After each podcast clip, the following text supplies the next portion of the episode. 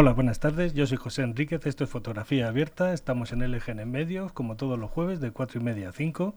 Y hoy tenemos con nosotros a Vicente Gil. Muy buenas tardes. ¿Qué tal? Muy bien.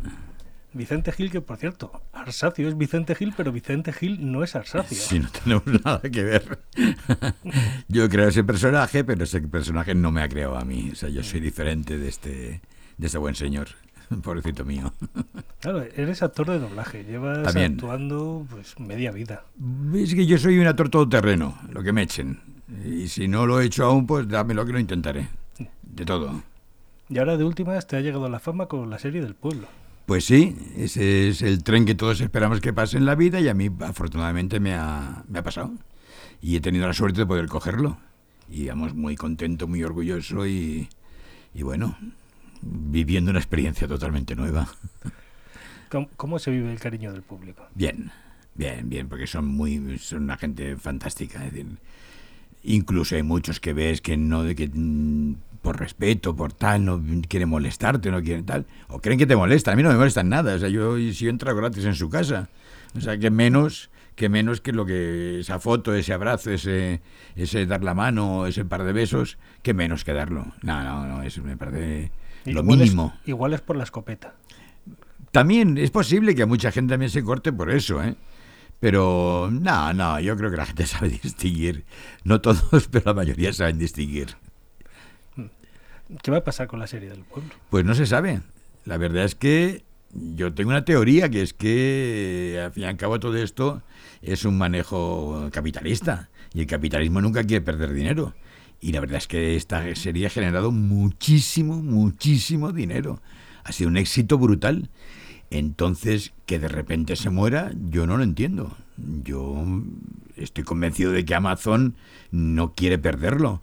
Yo estoy convencido que, bueno, Telecinco son muy sui generis, son muy ellos. Hombre, un, un grupo que la hizo Berlusconi no puede ser normal y corriente. Pasan cosas. Pasan cosas, evidentemente. Pero no es lógico que se muera. Mm, A mí me han llegado voces de que se está negociando. Es, es cierto que no es barata, porque claro, es todo un equipo que se de- desplaza a 200 y pico kilómetros a rodar y estamos ahí todo el puñetero día, toda la puñetera semana hasta el viernes. Algunos pues podemos salir un día antes o dos, pero bueno, la gran mayoría toda la semana, planteate. Y eso es un dinero. Pero bueno, luego resulta que la serie se estrena y es un bombazo, hombre, no, no tiene sentido que deje de emitirse. Además, me han comentado que los estrenos, os coméis los estrenos. Cuando Totalmente. vais Ángel, Javier y tú, la gente se Sí. queda con vosotros. Sí. A ver, yo tengo que decir y deciros que yo cada día, cada día, cada día, raro es el día que alguien no me saluda, alguien no me dice un selfie o alguien no me dice ¡Ese pueblo! no hay día. O sea, todos los días. Y estoy asombrado, que no- nunca me había pasado. A ver, me había reconocido cuando yo hice rec, pues eh, alguien loco del cine de terror, pues sí que me decía, cuidado, no te muerdan, y cosas de este tipo. Pero el, el impacto del pueblo, yo, vamos, es asombroso. Y sí, los estrenos cuando son estrenos, y más si vamos los tres juntos. Vamos, cuando vamos los tres juntos es una locura. Es una auténtica locura. Eso es una maravilla. Poder disfrutar, aunque sea con muchos años o con pocos, Mm. es- Sí, a ver, yo, yo además te digo una cosa, yo creo que me ha llegado el mejor momento. Yo ya me lo había anunciado a mí mismo, ¿eh? Yo siempre decía, yo soy un tipo bajito, regordete, calvo, no soy guapo, o sea, no voy para galán, dejémonos de tonterías. Le puedo resultar atractivo a una persona, pero no estoy en el mercado como galán. A mí me tenía que ir bien los años, o sea, el envejecer me iba bien. Porque, sobre todo además, porque claro, tienes mucha menos competencia cuando cumples unos, unos años. Es decir, un chaval que sale ahora de la academia o que sale ahora de la Resade o sale o quiere empezar de nuevo, tiene una competencia brutal. Tiene montonazo de chavales eh, altos, bajos, tal, jóvenes, impresionante. Yo tengo poca competencia. Claro, a mi edad pues muchos no han dejado, otros pues no han llegado porque los pobrecitos no, no estaban, no tenía que llegarles, otros mm, pobrecitos míos han fallecido, en fin, hay de todo. Entonces yo, eh, una persona de mi edad, 67 años, a punto de 68, pues claro, competencia, o sea, gente a esta edad que quiera apuntarse al carro de la interpretación, hay muy poquitos. Y cuando tú entras con esta edad a la interpretación, no, no, no, te falta el bagaje de... Falta oficio. Claro, falta oficio, exactamente. Es que tú empezaste, además, hace muchos años, ¿eh? empezaste trabajando con Vigas Luna. Eh, no, empecé mucho antes. Yo empecé mucho antes eh, con grupos de teatro alternativo, teatro en la calle, teatro en, con Ángel Carmona, con la Pipironda, hacíamos teatro en los bares. Y lo que pasa es que yo me profesionalicé en el año 80, en enero del 80. Nunca lo olvidaré, mi primera nómina es Voz de España en Barcelona, el año 80. Y sí, con los, de los primeros con los que trabajé fue Vigas Luna.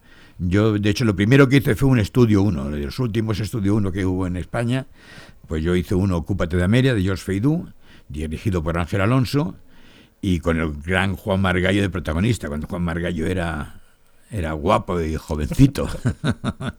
y era tan majo como ahora. Era un cielo de persona como lo es ahora.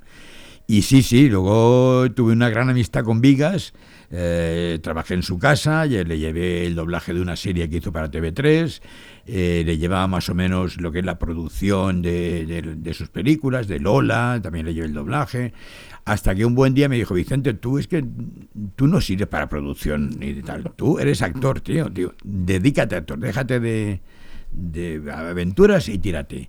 Y me tiré, lo que pasa es que, bueno, trabajé con él en algunas películas y tal, luego el destino nos separó y cuando ya volví a reiniciar mis contactos con él, por decirlo mío, se me falleció. Mm. Mira, cosas de la vida. Pero lo recuerdo con, vamos, con mucho cariño, fueron unos años muy bonitos que pasé con él.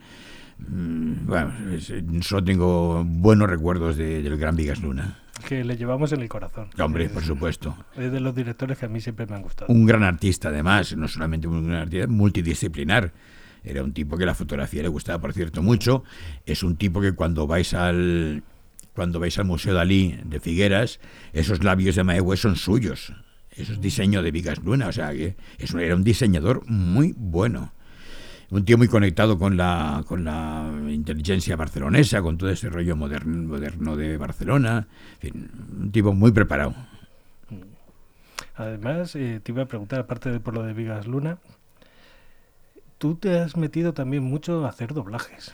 Sí, es que de hecho mi primera nómina en el 80 que te comentaba fue en doblaje. Yo es que, a ver, es que eso es, fue parte de, mi anecdotario. Eh, yo tendría que haber empezado mucho antes porque mm, mi madre era la gran actriz. Mi madre era una actriz impresionante, una cómica de gran nivel. Y hacía, eh, hacía teatro amateur, aficionado en la Hermandad de Torrevejenses en Barcelona. Yo soy de Torrevieja, mi familia de Torrevieja, yo soy de Torrevieja, nací en Torrevieja. Y el director de esa compañía de amateur era el, era el productor de Estudio 1 en Barcelona, en los estudios Miramar. Y un buen día este chico, este director Ramón Martí, le coge a mi madre y le dice, mira Maruja, hija, tú mm, déjate de tonterías, tú el lunes te vienes conmigo a televisión, que te voy a meter en estudio uno, y porque tú eres una actriz maravillosa y tienes que empezar, bien, bien, bien, bien, bien. Y mi madre dijo, ay no, Ramón, hijo, no, no, no, mira, yo me debo a mi marido y a mi hijo. Y mi pobre idiota, por esas cosas del pasado y de esa educación que teníamos en aquellos años tan nefasta, pues se dedicó a su marido y a su hijo y no inició una carrera que a mí me habría ido de maravilla. Yo, hombre, a mí me habría encantado ser hijo de Maruja, por supuesto, y que mi, y mi madre hubiera sido una gran actriz, que lo era, y que lo es además. Bueno, entonces que lo pasado de los años, yo cuando tenía 18, 19 años, 20 más o menos, por esa edad, me fui a ver a Ramón y le dije, Ramón, mi madre no, yo sí. y Ramón, pues me llevó hacia Joaquín Díaz, que era su mujer era, había sido amiga de mi madre en la juventud en Torrevieja, era de Torrevieja también la mujer de Joaquín Díaz.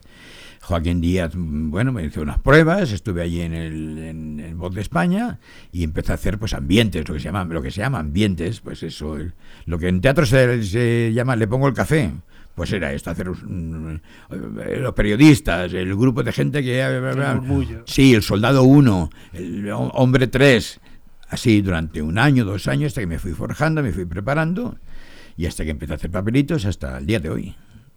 Además, también has vivido de tu voz, porque cuéntame de Cristian Dios. Ah. ¿Cómo fue aquello? Yo es que he sido, yo es que he sido un busca, buscavidas eh, artístico. He escrito libros, he escrito poesía, he hecho realidad de poesía. Y tuve un grupo de música, tuve un grupo de música, primero se llamó Dios y luego Cristian Dios. El primer disco lo editamos con Drone, mini LP con Drone, y el segundo lo editamos, eh, no sé si era Edixa, un, un sello de Edixa, un sello del... En fin, ya como Cristian Dios. Y, nada, pues yo tenía mi grupo, estuvimos eh, en Francia, por toda España, más o menos, nuestros bolitos, hasta que un buen día hice un LP, ese LP lo, gracias al doblaje me lo pude pagar, y, pero vino la guerra de Irak, y con la guerra de Irak vino el fin de los vinilos y el principio de los CDs. El fin temporal. El fin temporal, sí, pero de momento ya se dejaron de editar vinilos. Además hubo una huelga, yo recuerdo aún en, en Antena 3 Radio, que vamos allí a hacer una entrevista y, había huelga de, de, casas de discos, había huelga de no sé qué. El caso es que no le llegaban discos a las radios y de repente el locutor dice, ¿y con esta huelga qué música pongo? Y yo pensaba, por la que te salga, de donde. Toma una cinta. De donde quiera, por lo que te salga de las narices.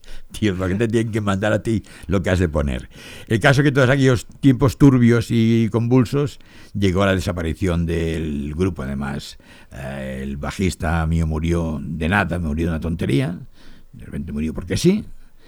Y, ya. ya me cansé de todo. El disco se quedó ahí, ahí en la, bueno, en casa de mi ex y, hoy por fin, este, el año que viene, para junio, aparecerá este LP en el mercado. Lo cual estoy muy contento, lo he conseguido por fin después de 30 años. Oye, todo, llega, todo llega. Me ha costado que la lucha con mi ex ha sido muy fuerte. A veces pasa. A veces pasa. Eh, has hecho, uh, bueno, con esto del doblaje, fuiste Josh. ¿Quién? El de, coño, lo diré, el de Bonanza. Sí, sí, para Antena 3. Sí, sí, Oscar Wright. Sí, señor, cuando los. En el ya el doblaje he sido para Antena 3 de. Porque cuando yo era pequeño, yo lo había visto en Guanchindango, que se dice, en, castellano de Puerto Rico. En latino neutro. Sí, neutro, el, castellano neutro. Y no, no, no, ya hice ya en, allí en Barcelona, tal, pues me tocó el Oscar Wright y la verdad es que lo, lo gocé, lo gocé muchísimo. Pues uno de los papeles más, vamos, más que las turcas.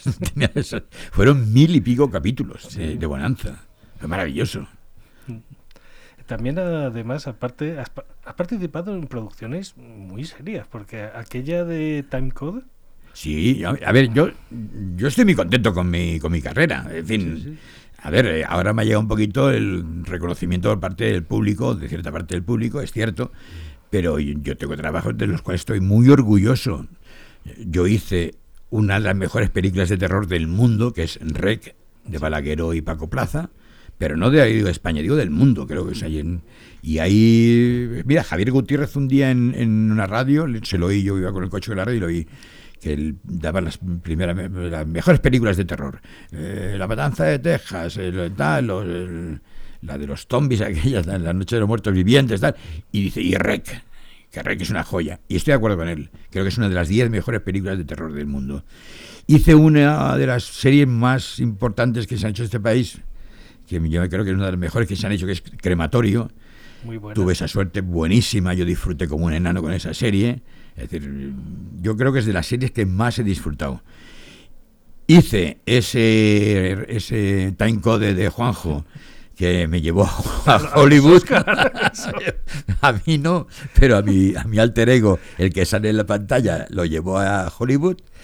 Y, bueno, y ahora con el pueblo, que vamos, que estoy que no me, que estoy, que me salgo. ¿Cómo, se vive una carrera a los Oscars? Hombre, eh, yo por lo yo es que no la viví tampoco, porque yo la vi muy tangencialmente, claro, yo la viví desde Madrid.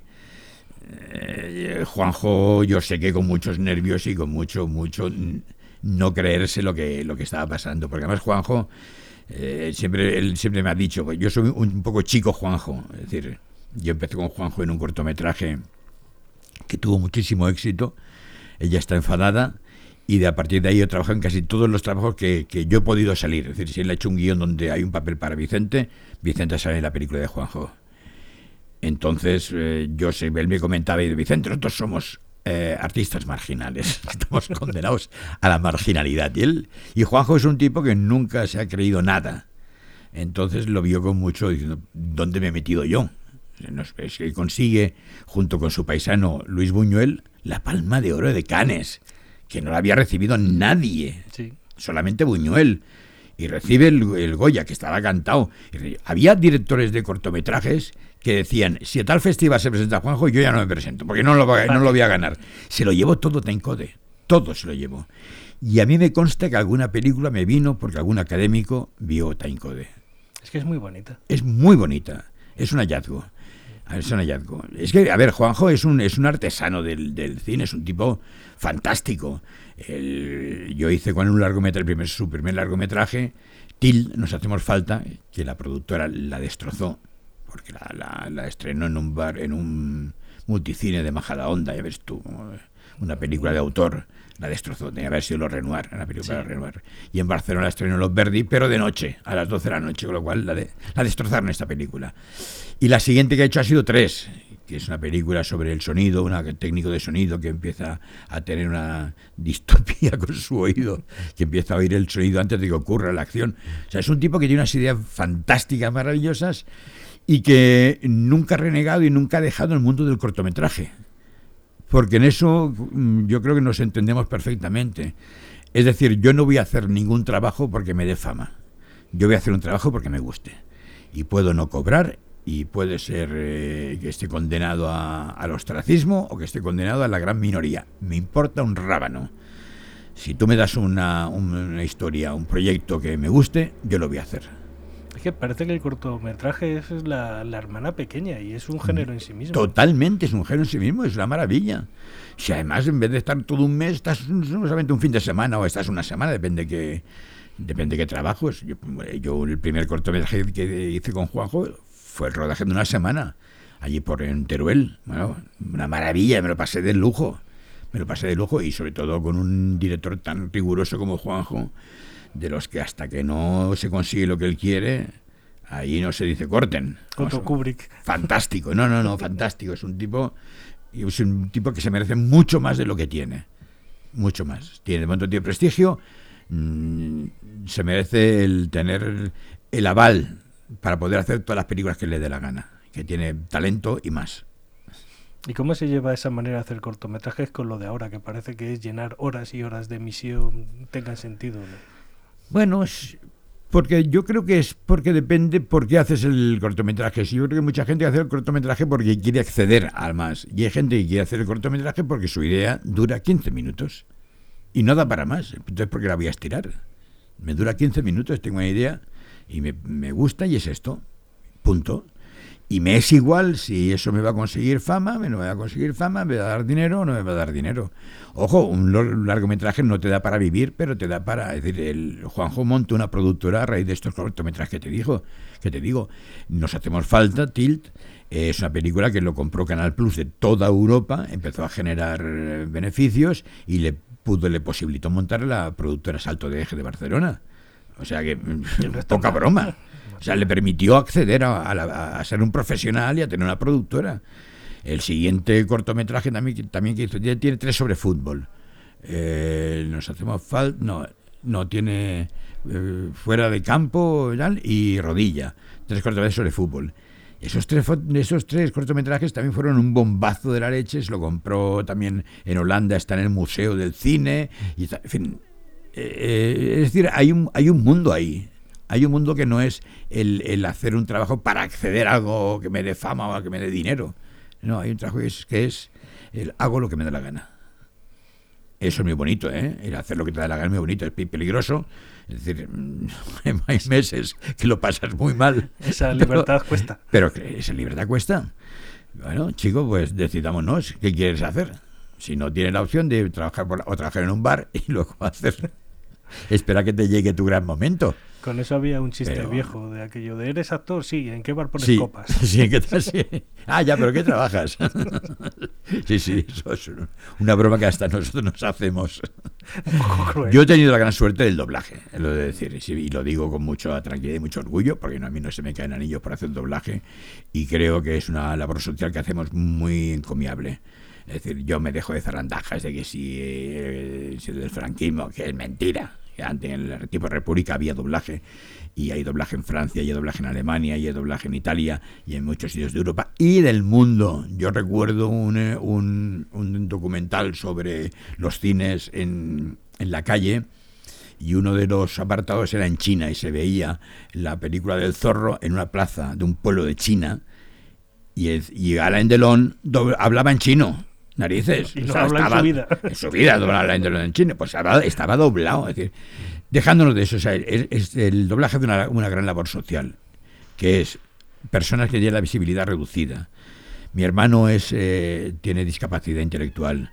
Mi hermano no es una película para leer porque el pobrecillo no sabe leer, no tiene capacidad, es un discapacitado y le adora el cine. Pues ¿qué va a ver mi hermano? Pues películas dobladas, señores y señoras. Es que tiene que existir. Y luego, oye, la libertad, yo no quiero leer. Yo sí, eh, yo soy yo, yo no voy al cine a ver películas dobladas, y mi mujer siempre yo no. A mí me gusta ver el cine uno veo en original. Pero hay quien no, pues eh, déjalo. O sea, déjalo. Demos esa opción a la gente y elija, que hagan lo que le dé la gana. También yo creo que depende del actor original. Hay actores originales que tampoco es que aporten, yo qué sé, que la voz tampoco. Ah, no, películas horrorosas que hemos mejorado. Eso, sí. eso no lo dudes. Y cuando tú estás doblando te das cuenta. ¿eh? Tú, tú, cuando estás doblando, si el actor al que estás doblando es bueno, te ayuda que no te lo puedes ni imaginar. Te sale fluido, te sale ¡buah! Enseguida. Si el actor es malo, eso cuesta Dios le ayuda a doblar a ese personaje. Madre, ¿pero qué dice? ¿Pero cómo? Pero no, no abras más la boca, pero no hagas esos gestos, tío, que me estás, me estás volviendo loco. Sí, hombre, te ayuda un montón cuando el actor es bueno. Y sobre todo, vamos, lo que hemos de hacer, evidentemente, es un, es un doblaje muy respetuoso con el original. Esa sí es una obligación y una responsabilidad nuestra, de los actores y actrices irnos al original, respetar a ese señor que ha hecho un trabajo de creación. Nosotros no creamos, nosotros imitamos. Hombre, pero a veces se mejora, porque yo recuerdo a Humphrey Bogart, que la voz original es de ardilla. de pato. sí, hombre, yo me acuerdo una vez que, que en, un, en una, esto, una gasolinera compré un, un vídeo de la Vía Láctea, la, no, la, la Láctea, una película de Bogart. Y nada, llego a casa, la pongo, y hostia, está en Guachindango. Y oiga, y oigo a Bogart, y Bogart, oh, usted no me da. Y al lado digo, hostia, me se con un pato. A cabo de cinco minutos yo estaba enganchado con ese doblaje, porque estaba a, imitando perfectamente a Bogart. Sí, era su voz. Bogart doblaba como un pato, o sea, interpretaba como un pato. Y el señor que lo dobló en Santo Domingo, o donde fuera que lo dobló, o en Puerto Rico, hablaba como un pato, como Bogart. Este habla como un pato, yo también. Totalmente. Y no, hay casos curiosos, por ejemplo, el caso de, de Clint Eastwood con el con este chico, con el negro, con el con Morgan Freeman. Con Morgan Freeman. Claro, en el original Morgan Freeman tiene una voz preciosa, tiene sí. un inglés depuradísimo y todo y Eastwood no, tiene un inglés de a, a Eastwood lo doblaba. Lo doblaba el gran uh, Constantino Romero que tiene una voz preciosa y a Freeman lo doblaba Media Villa que tiene una voz un poquito pastosilla. Cosas del doblaje. Tía, es que sin perdón la podías ver de cualquier Buah, manera. totalmente totalmente. Es que coño es que Constantino también era que era era un monstruo Yo recuerdo que me hizo mucha gracia el, el, doblaje de la última, la de Gran Torino. Sí. Que fue el último que hizo, que ponía hasta los carraspeos. Sí. Le ponía ahí a gruñir. Es que, es que habla así. Eastwood habla muy feo. Tiene un inglés horroroso. Muy tirado. Se, ve- se nota que no es un actor de academia. Como el Paul Newman o tal, que, dices que te los oís hablar en inglés y dices, hostia, es un gozo. Igual por eso Sergio Leone no le dejaba hablar. claro. Exacto. ¿Y tú cómo te ves mejor? ¿Como actor de doblaje o de imagen? ¿Qué No, imagen, imagen, imagen. Sí, yo tengo todo mi respeto hacia, hacia el mundo del doblaje, pero sinceramente son las lentejas. A mí lo que me ha librado de no, de, de no tener que trabajar en otra cosa, de trabajar en este mundillo durante eso, cuarenta y pico, casi cincuenta años ya. Madre mía, cómo pasa el tiempo. Es lo que me ha librado. Pero a mí me das a elegir y, hostia, el teatro y el cine. Teatro y cine. Y televisión también. pero sobre todo teatro, y cine. sobre todo si el cine lo hacemos como hacen los cabezudo con, con, con esta, con, con crematorio era un tenías el guion con un mes de antelación y lo trabajabas el guion y trabajabas el personaje y eso da o como Juanjo que también es un, gozo trabajar con él porque te depura el personaje y te lo hace ver y tal y, es un trabajo muy teatral muy muy de, muy de actor entonces, cuando tú trabajas como actor es, es, una maravilla. Es que en doblaje, claro, tú, yo llego allí y no sé qué voy a hacer. ¿Qué es? Pues esto. Ah. yo recuerdo cuando fui a doblar el Titanic, yo estaba, lo dirigía Antonio Lara, yo llego allí a Sonoblock en Barcelona, y digo, ¿esto qué es? Y, digo, ¿esto qué es? una serie esta de televisión Antena 3 de lujo. Y digo, algo así. Era Titanic. Era, algo así. Y era Titanic, pero a mí me parecía que era una película esta de, de la tarde, de, de la 3, una chorrada esta de... Otra más de Titanic. Y era Titanic de, de, vamos. El de James Cameron. El de Cameron, sí, sí. Pero claro, yo, tú llegas allí y tú no sabes nada. El, guion está inmediato, tú no has visto la película antes. No tienes información del personaje, ni cómo, ni cómo no es. Ya está. Yo tengo de anécdota, tenemos un doblaje una en Barcelona que decía, le, explicaba el personaje muchísimo. Tu personaje en la película tiene mucha relevancia, tal, tal, porque hace tal, y entonces es asesino, que no sé qué. Le dio un rollazo de la hostia. Y al final ese personaje tenía un tic que decía, ¿cuánto le pongo? decía, para decir cuánto le pongo, tampoco hace falta que me expliquen la historia de este señor. Pero bueno, son extrapolaciones. Eso siempre me lo he preguntado, si realmente os dan el guion de la película no, No, no, no, no, no, Yo, yo mañana, mañana sí porque es una serie, sé lo, sé lo que voy a doblar. Pero si a mí me llaman para el lunes, yo no sé qué para qué me llaman. Eh, es a tal hora con tal persona, punto. Y allí el, el director me explicará, me dirá, mira, no, esta película es esto, esto y lo otro. Tu personaje, pam, pam, pam, pam, vale, pero cuatro pinceladas. No es, no es como Dices, ahora yo, por ejemplo, estoy, haciendo clase de, teatro y estamos trabajando bodas de sangre. No te puedes ni imaginar, eh, Javier, los, los, estudios que hacemos, analítica del personaje, por qué dice esto, por qué dice lo otro, de dónde viene, cómo es la madre. O sea, un trabajo de, campo brutal. Es un doblaje es imposible. Es que, si es que vamos con cascos. y es que yo lo oigo una vez y la siente a doble, ya, ya tiro. Claro, porque es que el tiempo apremia. yo cuando empecé en esto hacíamos 80 trocitos, takes, que le llamamos en, el, nuestro lenguaje. Pues trocitos de 40 eh, segundos, 30 segundos, depende. Hacíamos 70. Ahora hacemos 180, 160, 170. hacemos casi el triple hacemos. Porque vamos a castaña. No se puede, no, no es, no es como antiguamente, no es, claro, no podemos pretender y encima hay que hacerlo bien. Oye, ya voy a preguntar, ¿y en Netflix? Porque tiene un doblaje horrible en la mitad de las películas de Netflix. Netflix porque lo da a muchos estudios y a veces lo da a estudios que no tienen ninguna... que no disponen de esas voces de calidad. Y a veces, sí, yo estoy viendo una que también, sí, hay una de las voces que digo, esto debe ser el hijo del director que lo está con la, con la profesión porque no puede dar esos tonos, es imposible de esos tonos. Sí, yo creo que el problema de, estos, de estas plataformas es que no las dan a estudios que cuentan con los mejores actores de doblaje y actrices.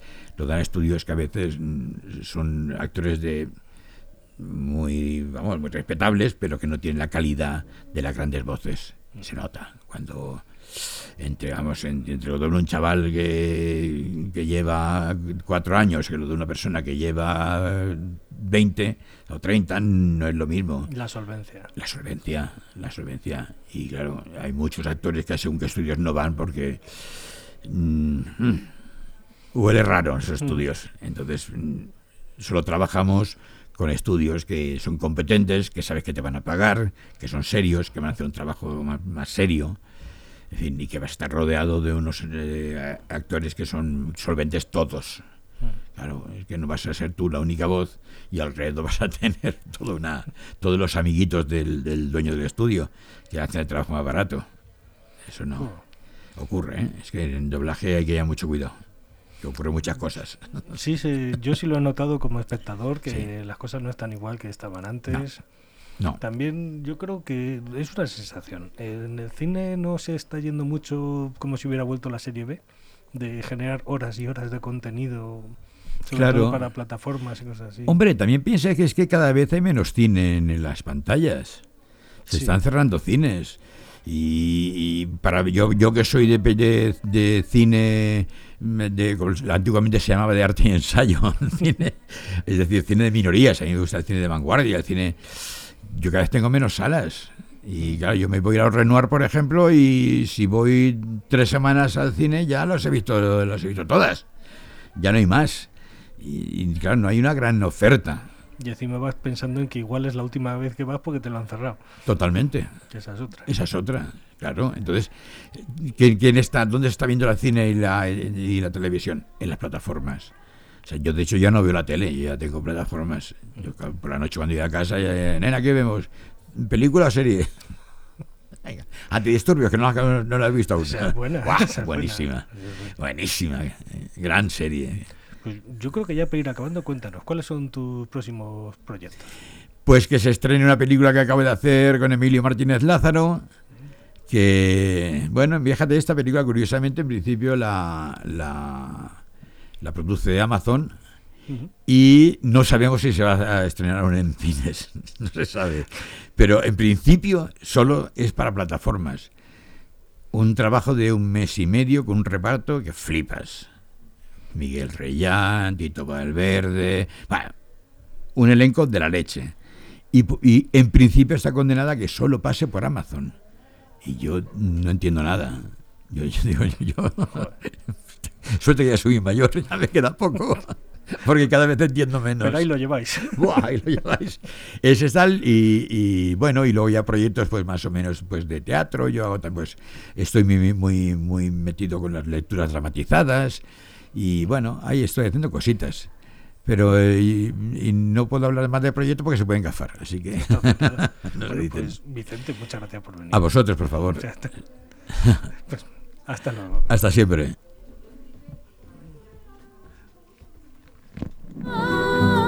Mujer.